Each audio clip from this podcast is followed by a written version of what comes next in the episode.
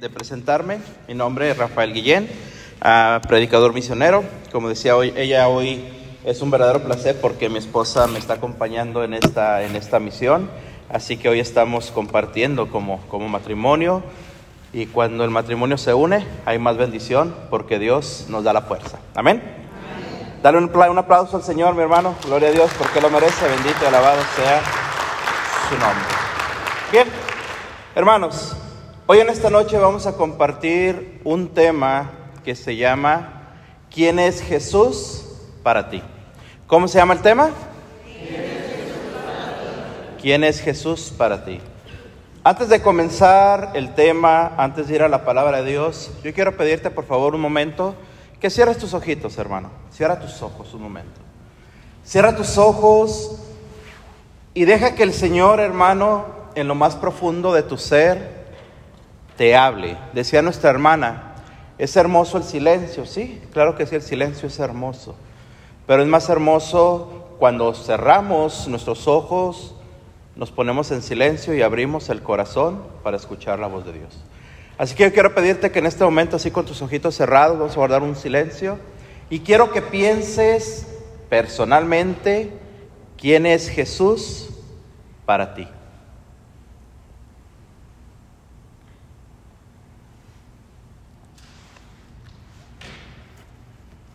¿Quién es Jesús para ti, hermano? Sigue meditando. Si ya tienes la respuesta en tu corazón, o si todavía no tienes claro esto en tu corazón, es importante aclararlo, hermano. ¿Por qué?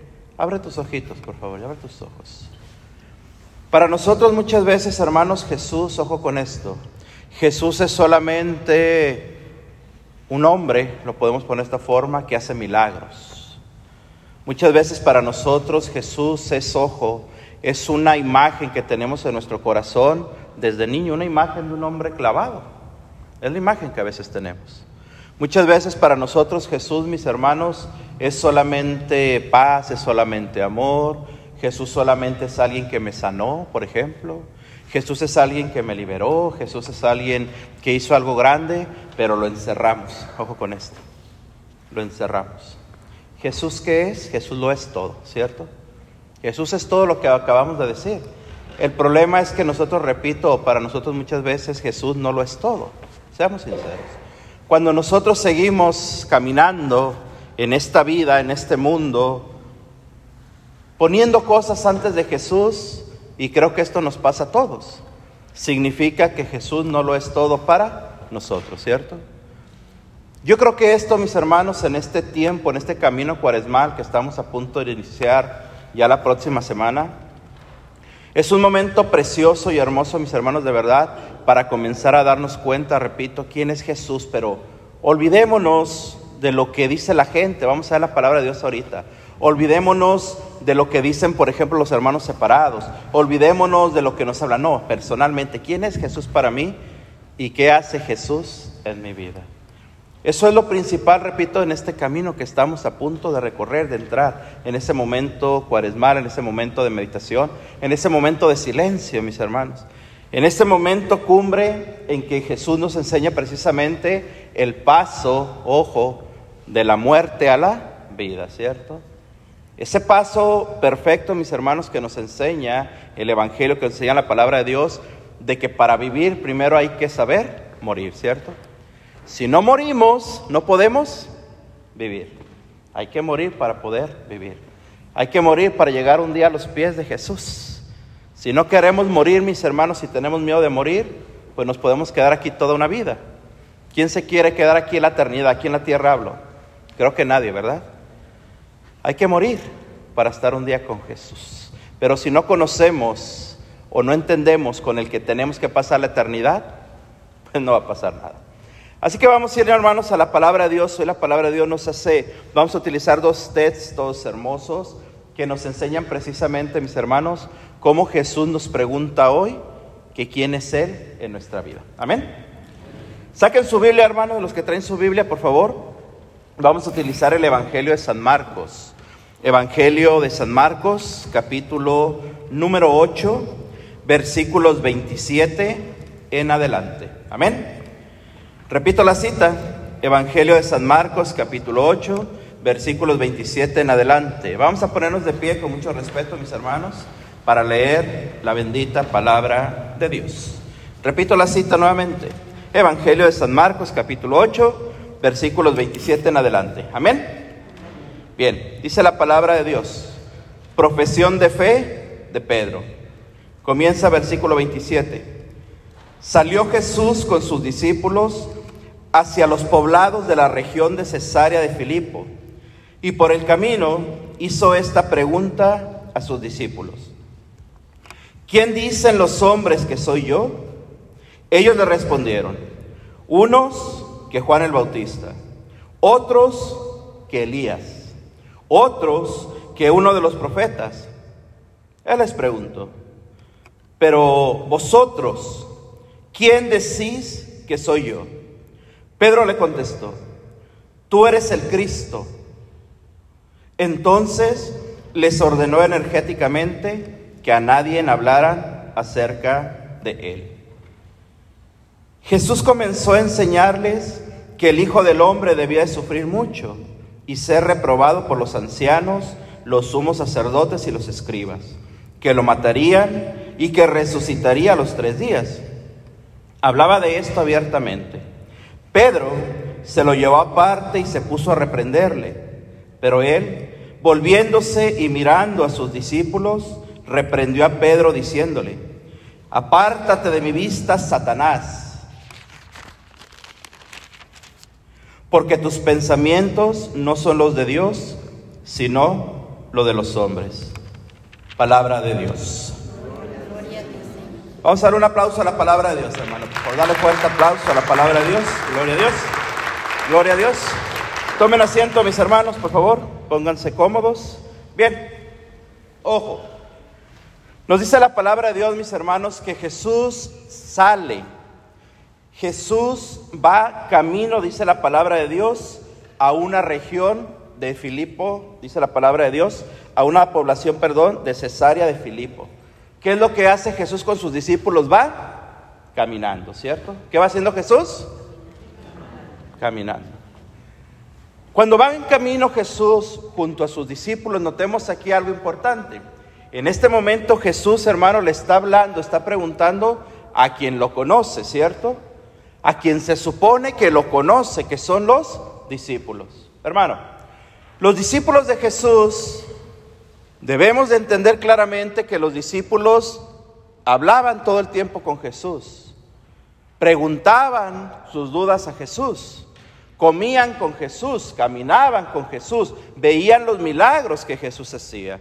Entonces se supone que los discípulos conocían a Jesús. Bien, tú y yo que estamos hoy en este lugar, hermano, ojo con esto. Jesús está hablando a la gente que conoce de Jesús. Porque si estamos en este lugar es señal de que hemos oído hablar de Jesús, ¿cierto? De que hemos visto a Jesús, de que hemos sentido a Jesús, de que hemos experimentado, y bien sea en el silencio, bien sea en la oración, bien sea en la Eucaristía, bien sea en la confesión, de una u otra forma que ha sucedido, que hemos conocido a Jesús. Hermano, Jesús pregunta, repito, a sus discípulos en ese camino. Es importante darnos cuenta que la palabra dice que es en el camino, cuando van caminando. ¿Por qué? Porque esto significa, mis hermanos, escucha una cosa, por favor. Cuando nosotros caminamos, vamos a poner un ejemplo, de nuestra casa nuestro trabajo cada día.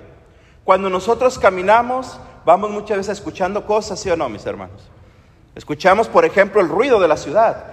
Escuchamos muchas veces a la gente hablar, escuchamos muchas, muchas veces el ruido de los animales, en fin, hay ruido. Por eso la palabra de Dios dice que Jesús cuando va caminando le pregunta a sus discípulos, oigan, escuchen, ¿quién dice la gente que soy? Yo. En pocas palabras le dice a sus discípulos, en este tiempo que tengo yo con ustedes, un año, dos años tal vez, mis hermanos, que llevaba tal vez el ministerio de Cristo junto a los discípulos, les pregunta, ¿Quién dice la gente que soy yo? ¿Qué has escuchado tú? Que es el Hijo del Hombre. Tu oído, ¿qué has escuchado de Jesús? ¿Qué te han dicho de mí? Pregunta Jesús. ¿Qué dice la gente del Hijo del Hombre? Comienzan a decir, bueno, algunos dicen que eres Juan el Bautista. Dice la palabra de Dios. Otros dicen que eres Elías. Otros dicen que eres uno de los profetas. Hermano, cuando nosotros escucha, cuando nosotros solamente escuchamos, escuchamos hablar de una persona, creemos lo que se habla de esa persona si no la conocemos, ¿cierto? ¿Sí o no, Creemos lo que se dice esa persona. Escuchamos lo que se dice de esa persona. Viene un predicador, no esta noche, otra noche. Viene un predicador famoso a la ciudad. Va a venir un predicador que no lo conocemos, es primera vez en la comunidad, es un predicador famoso que predica muy fuerte. ¿Qué hacemos nosotros? Oh, va a venir un predicador famoso a la parroquia, ¿sí o no? Ejemplo que pongo. Bien. Llega el día que se presenta ese predicador, ejemplo que estoy poniendo, y predica aquella persona. ¿Y qué sucede, hermano? Que cuando terminó de predicar esa persona, a ti te gustó mucho, te encantó la forma de predicar. Otros acá en este lado dicen, bueno, predica bien, pero eh, está bien. Otros van a decir, ¿sabes qué? Pues no, no me gustó. Para la próxima vez dicen, oh, viene el predicador famoso. ¿Qué vas a decir tú, hermano? Oh, no predica. Otros van a venir porque les gustó cómo predica. ¿Por qué toco esto? ¿Por qué digo esto? Porque ahora a ese predicador que estoy poniendo el ejemplo, ya no solamente escuchamos lo que puede hacer, ahora ya sabemos lo que hace, ¿cierto? Si predica bien, más o menos, o mal. Lo mismo sucede con Jesús. Les pregunta a sus discípulos, repito, y en el camino, caminando, ¿quién dice la gente que soy yo? ¿Eres Juan? ¿Eres Elías? ¿Eres un profeta? Bien, habrá dicho Jesús, la diversidad de comentarios es buena, es excelente. Pero ahora, ¿quién dices tú que soy yo? Tú. ¿Quién es quién soy yo para ti? dice Jesús.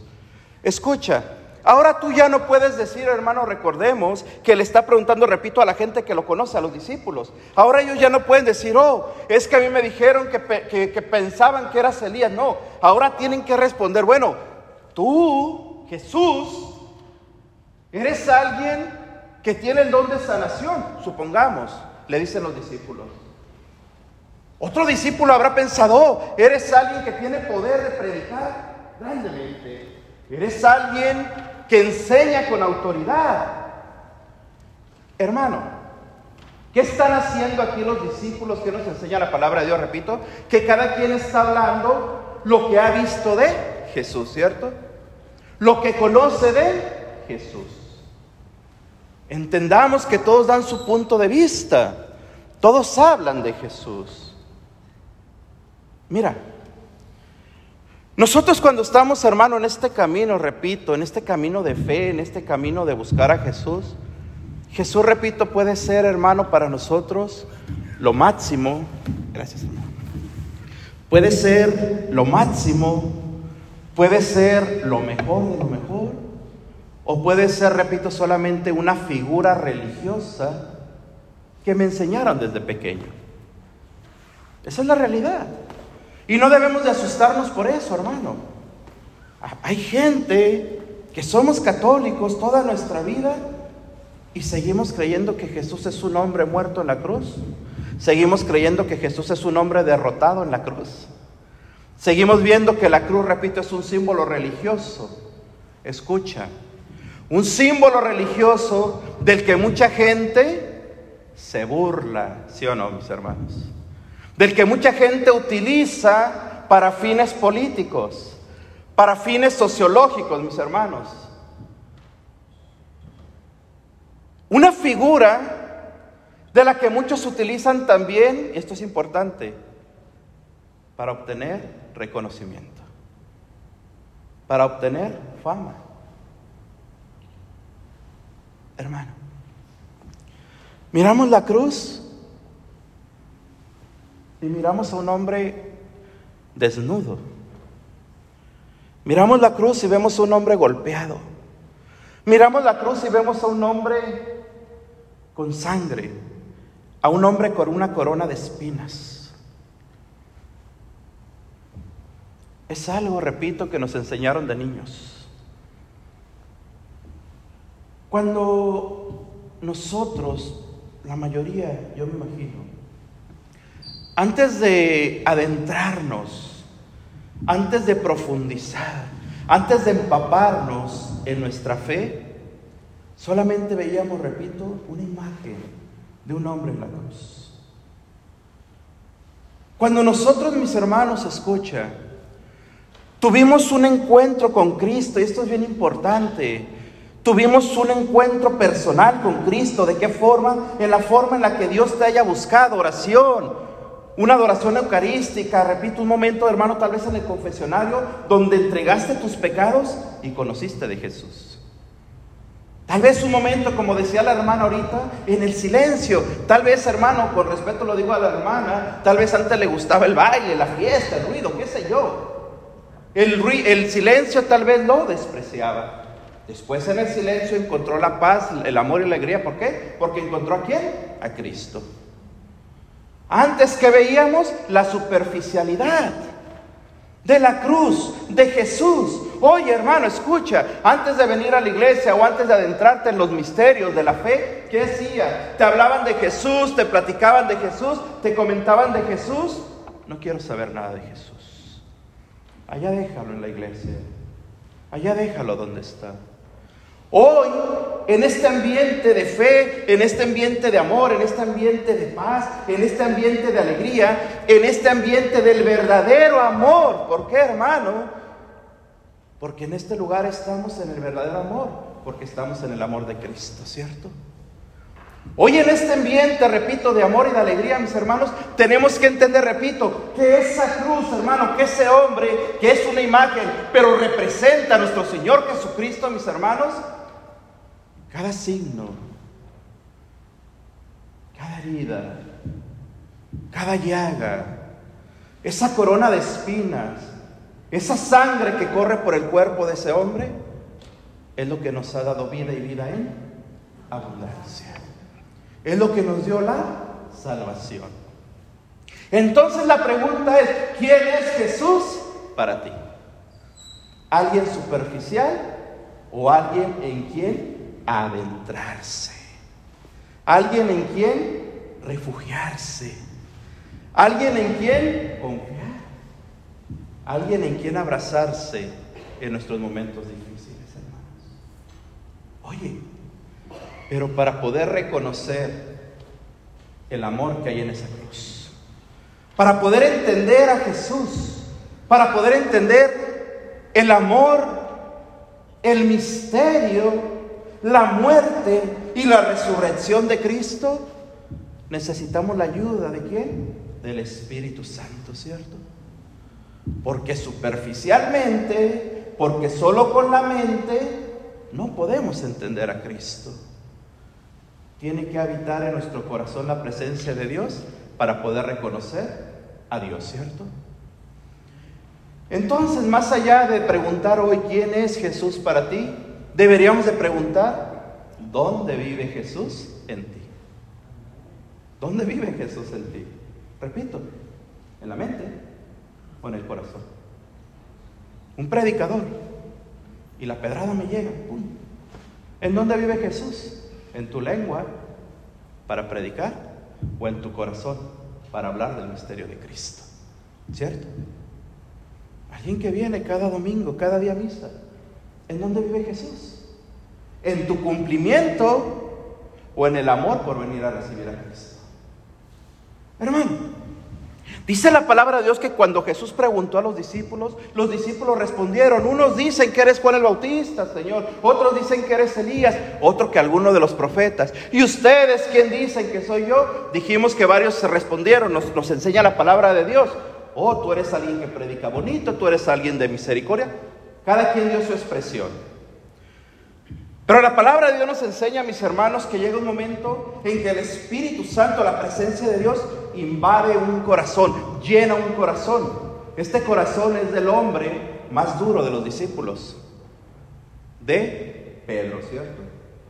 Pedro, el hombre, mis hermanos, tal vez, repito, más duro, más rígido, digámoslo así, y probablemente puede ser el hombre, humanamente pensando, que menos merecía la presencia de Dios, ¿cierto? Podríamos pensar esto. Pero el Espíritu no ve, no piensa y no actúa como nosotros. Toca el corazón de, de Pedro, ¿cierto? ¿Y qué hace Pedro? Da, ojo, Pedro da no su idea, no lo que piensa, no su opinión. Los demás, repito, discípulos dijeron, buen predicador, virtudes de Jesús tal vez. Pero Pedro al estar lleno del Espíritu Santo, ¿qué significa esto? Al tener una profundidad en el Espíritu y dejarse llenar por el Espíritu y dejarse moldear por el Espíritu y dejarse usar por el Espíritu, abre su boca y ¿qué es lo que dice, mis hermanos? Dice la palabra de Dios, escucha. Pedro le contestó, tú eres el Cristo. ¿Tú eres qué? Fuerte, ¿tú eres qué? Tú eres el Cristo. Tú eres el Cristo. Hermanos, para que Pedro, repito, pudiera haber dicho aquellas palabras, es señal de que no son palabras humanas, ¿cierto? Pedro reconoció, vio en la figura de Jesús, en la humanidad de Jesús, Pedro no vio solamente, repito, lo buen maestro que era Jesús. Pedro no vio solamente, mis hermanos, la presencia de Jesús. Pedro logró ver el interior de Jesús, porque el Espíritu le permitió ver a Jesús en su corazón. Pedro descubre, movido por el Espíritu Santo, la presencia de Dios junto a ellos. Hermano, ¿A dónde nos lleva este camino cuaresmal? ¿A dónde nos dirige la presencia de Dios en este camino? Mira, hermano, ¿cómo vivimos la cuaresma? Estamos listos, próximo miércoles, es el miércoles de ceniza, ¿cierto? Hermano, esta iglesia, yo estoy seguro, no podrá contener a la gente que viene, ¿cierto? Se llena esta iglesia a tope, ¿sí o no, mis hermanos? Se da la ceniza y la gente desaparece. ¿Sí o no, mis hermanos? ¿O estoy mal? ¿Por qué? No estoy juzgando, no estoy condenando. Cada quien tiene su, su, forma de buscar a Jesús. Pero esa gente que tal vez le falta ser evangelizada, está bien. Pero esa gente mira a Jesús en la ceniza. No mira a Jesús en la Eucaristía, ¿cierto? No mira la presencia de Cristo, repito, y no estamos juzgando. Estamos reflexionando. ¿Quién es Jesús para nosotros? ¿Quién es Jesús para ti? ¿Quién es Jesús para la iglesia? ¿Quién es Jesús para los fieles, hermanos?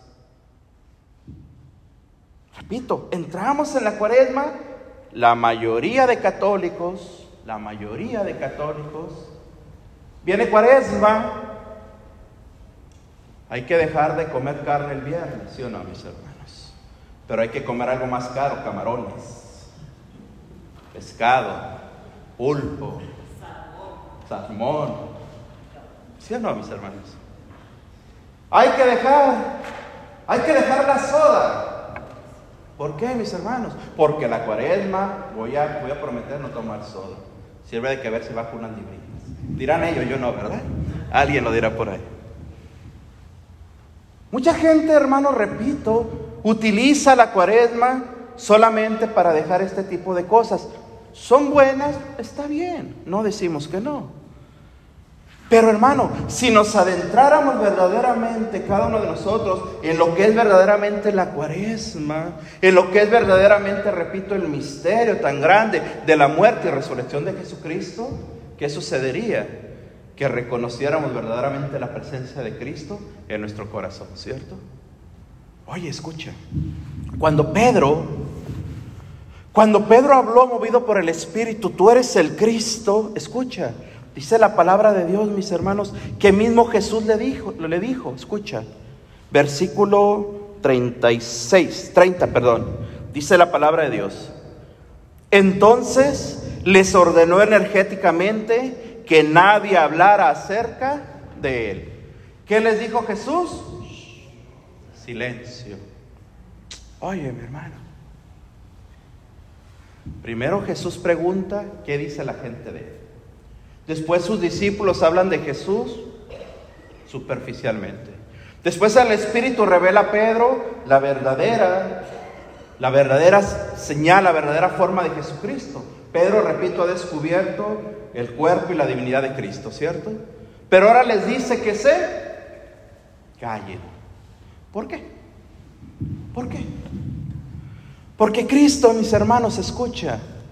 Cristo no quiere que divulguen lo que el Espíritu le ha revelado a Pedro.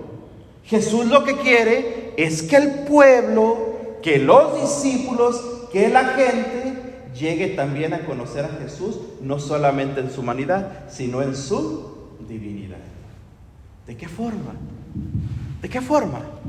De la forma en que los discípulos tienen que conocer primero a Cristo en su divinidad y después de conocer a Cristo en su divinidad, mis hermanos, salir y evangelizar y por medio del testimonio de conocer a Cristo, dar a conocer a los demás el poder mismo de Jesucristo, ¿cierto?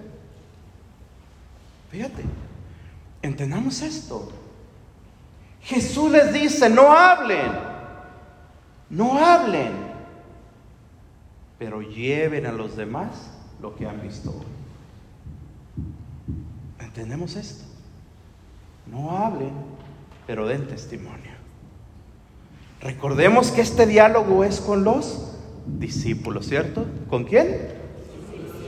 Los discípulos.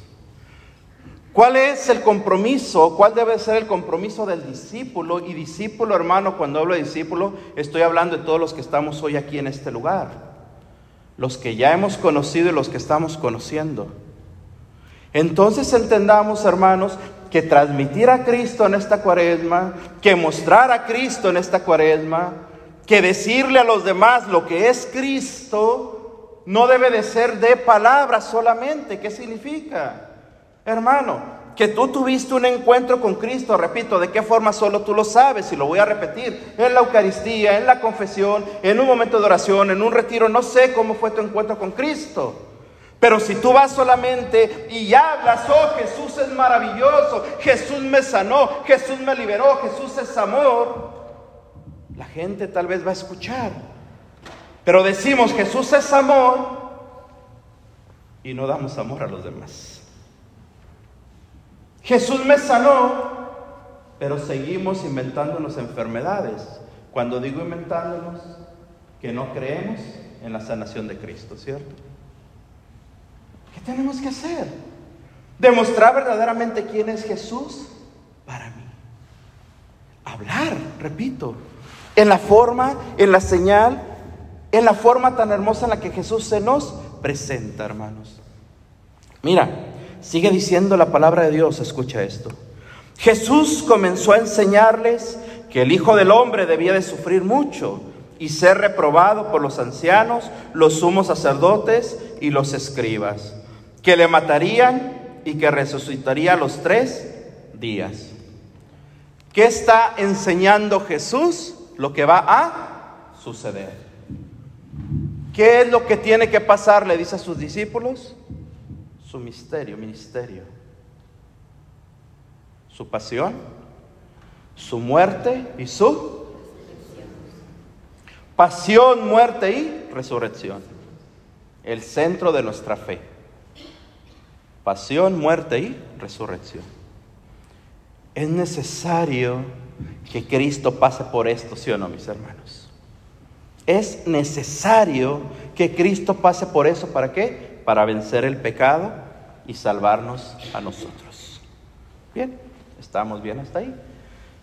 Pero Pedro inmediatamente, Pedro, que acababa de ser lleno del Espíritu Santo, que acababa de ser movido por el Espíritu Santo, ahora Pedro, ¿qué hace? Escucha, ¿qué hace? Toma la presencia del Espíritu Santo y la arroja. ¿Sí o no, mis hermanos? Es lo que hace Pedro, la arroja. ¿Por qué? Porque aquel Pedro que había reconocido la divinidad de Jesús, ahora Pedro se llena de miedo, de temor, de angustia. Y Pedro quiere ser un héroe. Jesús lo toma parte, Jesús, yo no voy a permitir que tú pases por esto. Jesús, yo no voy a dejar que te golpeen, que te humillen, que te encarcelen. Más adelante le dice, yo nunca te voy a negar, Jesús. Sabemos lo que pasó, ¿cierto? Hermano, cuando alguien, cuando alguien nos quiere a nosotros, escucha, quitar, hablo nuestra persona, cuando alguien nos quiere quitar a nosotros nuestra cruz, cuando alguien nos quiere librar de nuestro sufrimiento, cuando alguien nos quiere evitar pasar por momentos difíciles, Todas estas tres cosas que estoy hablando, estoy hablando cuando Dios tiene un plan para nosotros, ¿cierto? ¿Por qué? Porque muchas veces nuestra enfermedad o por medio de nuestra enfermedad es la forma de conocer de Cristo, ¿cierto? Muchas veces los problemas que estás atravesando en este momento muy difíciles, financieros, problemas de familia, de matrimonio, lo que sea, tiene un fin. Si vemos a Cristo no solamente una imagen en la cruz, solamente un hombre crucificado, sino que vemos la salvación en Cristo, ese problema, esa enfermedad tendrá un fin y el fin será conocer a Cristo y encontrar la conversión, mis hermanos. Esto es hermoso. Pero si alguien llega y te dice, ¿sabes qué? Busca tu sanación en otro lado, busca tu liberación en otro lado. Oye, no confíes en Jesús, Jesús permitió esto para que estés mal. Jesús hizo esto para que estés mal. ¿Qué significa, mis hermanos? Que estamos yendo en contra del Espíritu Santo, ¿cierto?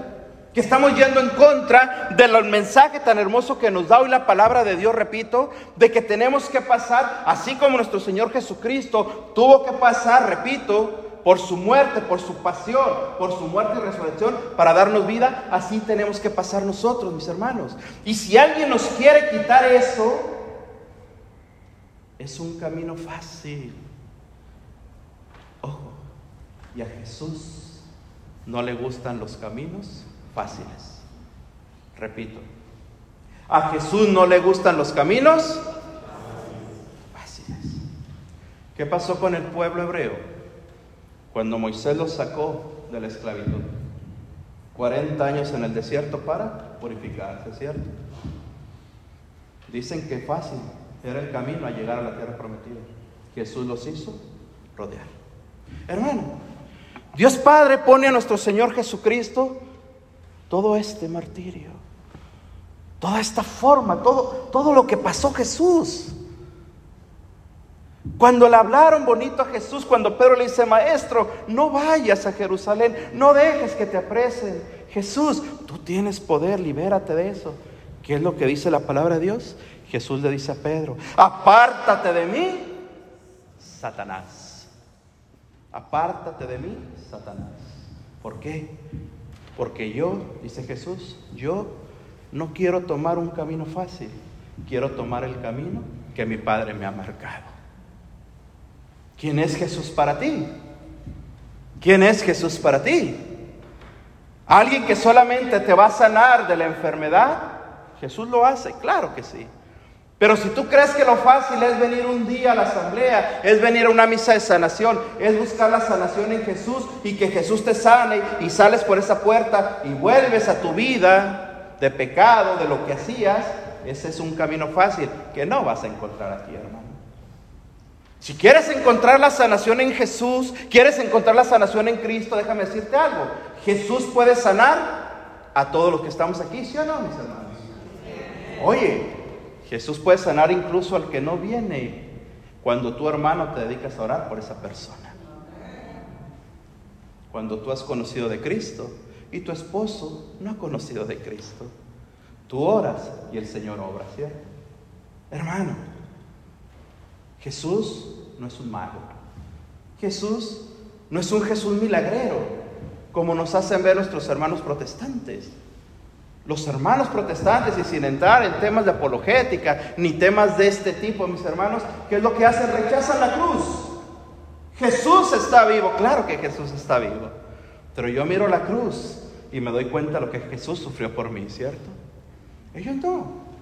Jesús es amor, Jesús sana, yo no miro la cruz, yo no miro el sacrificio de Cristo, yo miro la victoria de Cristo. Sí, pero nosotros como católicos entramos en la pasión de Cristo, vivimos la muerte de Cristo y nos gozamos con la resurrección de Cristo, ¿cierto? Gloria a Dios, dale cuenta al Señor, hermano, gloria a Dios. ¿Cuál es tu fe? ¿Quién es Cristo para ti? Hermano, repito, Jesús, dice la palabra de Dios, reprendió a Pedro de una forma dura. ¿Qué habrá pensado Pedro? Primero hablé en el nombre del Señor y después hablé en el nombre de Satanás. Eso sucede. ¿Qué sucede con nosotros? Lo mismo. Todo depende, hermano, de verdad, de quién sea Cristo para nosotros. Hermano, estamos aquí, repito, en un ambiente de fe. Hablamos de Cristo. Qué fácil es hablar de Cristo, mira. Qué fácil es hablarte de Cristo y recibir tú la palabra de Cristo. Pero salgo de esa puerta como predicador y al ratito estoy hablando cosas que no debo. Y al ratito estás escuchando cosas que no debes. Y al ratito estamos hablando de lo que no debemos.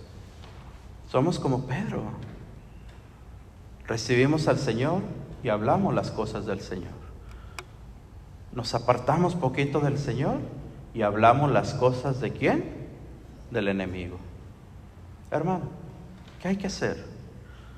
Que este tiempo de cuaresma, que este tiempo, mis hermanos, repito, que estamos adentrándonos, entrando, pisando ya este tiempo de cuaresma, este tiempo cuaresmal, perdón, que sea un tiempo verdaderamente de reflexión, de conocimiento, pero sobre todo, mis hermanos, de amor. ¿Por qué? Porque Dios es amor. ¿Qué tipo de amor nos dio Dios? Amor ágape. El amor que todo lo soportó, ¿cierto? El amor, mis hermanos, donde Él soportó y lo sabemos.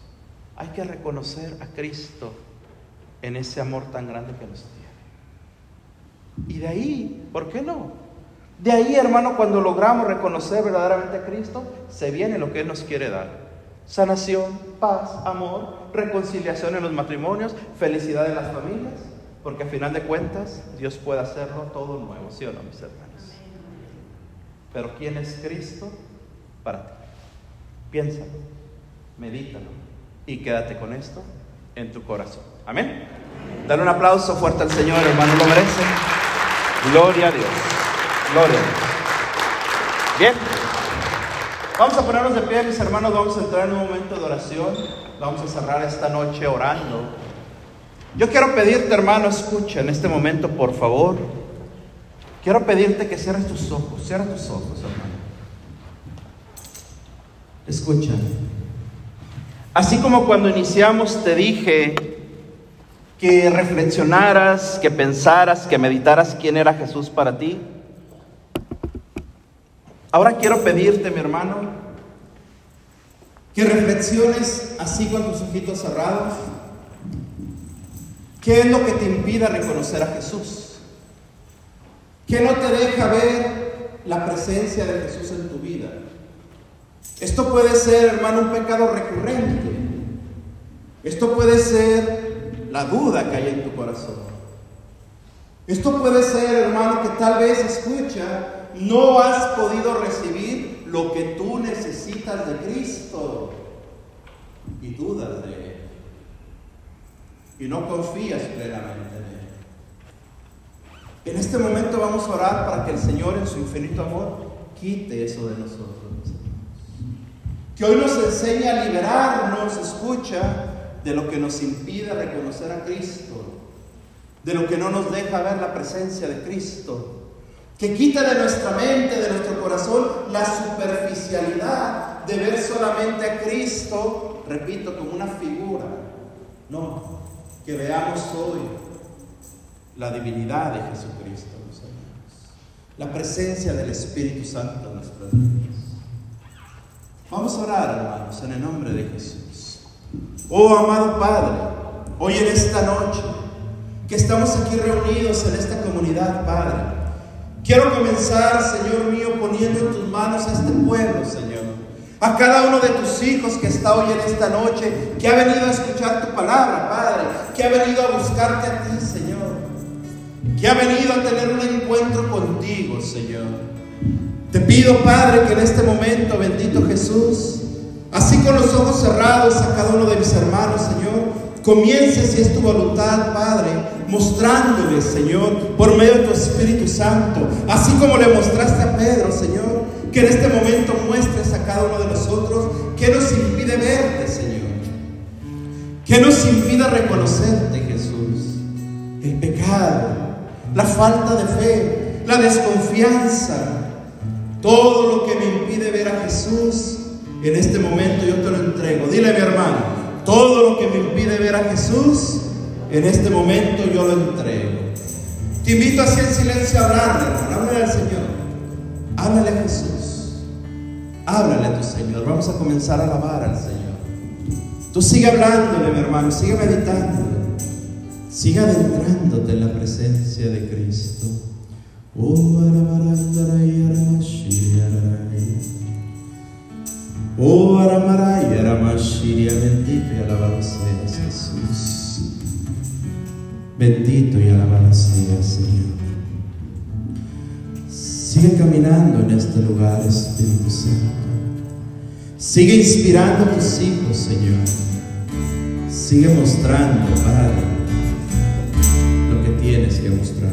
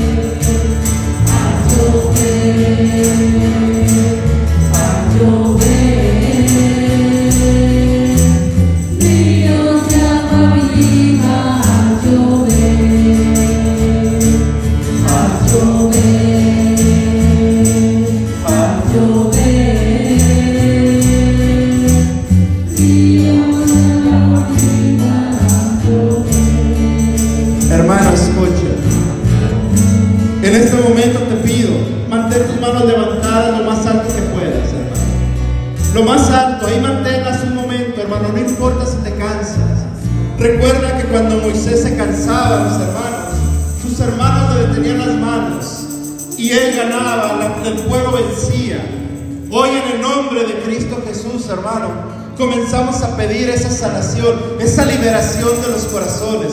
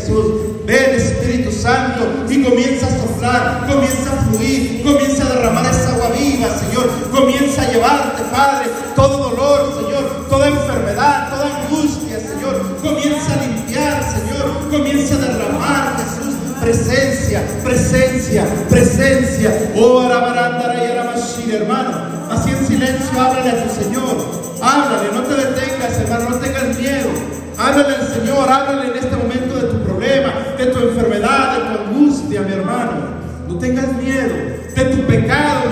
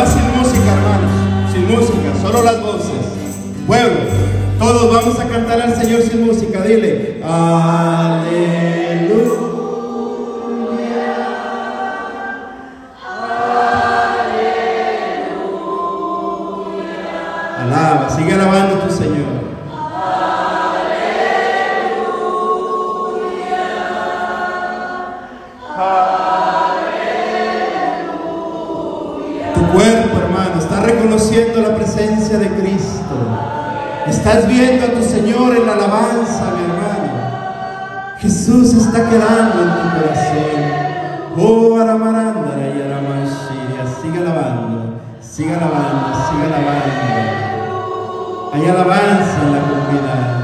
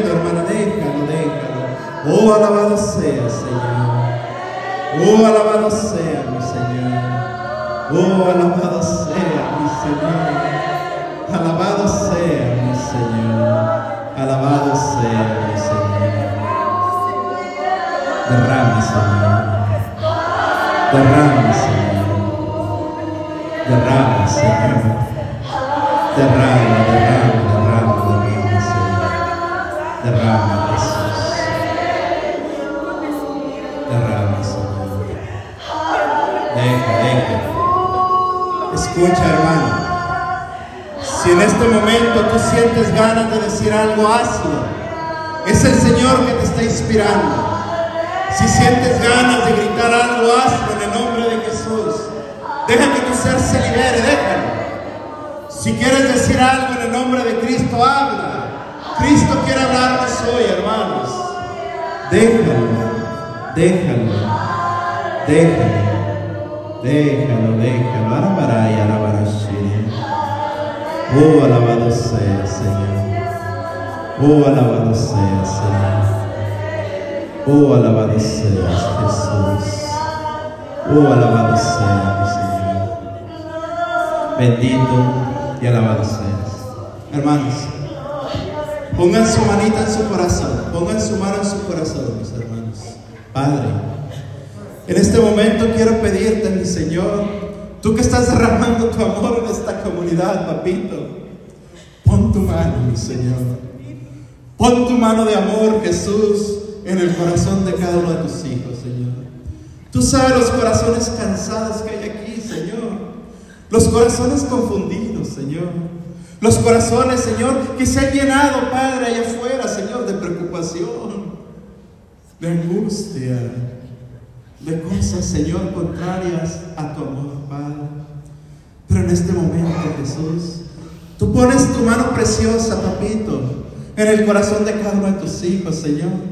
Y suavemente te acercas al oído y te dice, hijo, te amo. Hija, te amo. Te amo. Te amo. Te amo. Hermano, hermano. Jesús no dice otra cosa, solo dice, te amo. Te amo te amo. El amor está frente a ti, hermano. Reconócelo. Abrázalo. Llénate de Él. No busques a Jesús en ningún otro lugar. Búscalo en el amor, hermano. Míralo en el amor. Reconócelo en el amor. Ahí, ahí está Ahí está Cristo. Ahí está Cristo, hermanos. Gracias, Señor. Gracias, Señor. Gracias, Señor. Abre tu boquita, hermano, y dile gracias, Señor. Vamos a mirar, a contemplar un poquito esa cruz, hermano. Míralo, contémplalo. Míralo. Yo te invito, hermanos, si te nace el corazón, a que juntos lo miremos y le digamos, gracias Padre. Gracias Hijo. Gracias Espíritu Santo. Hermanos, vamos a dar un aplauso fuerte al Señor. Gloria a Dios. Gloria a Dios.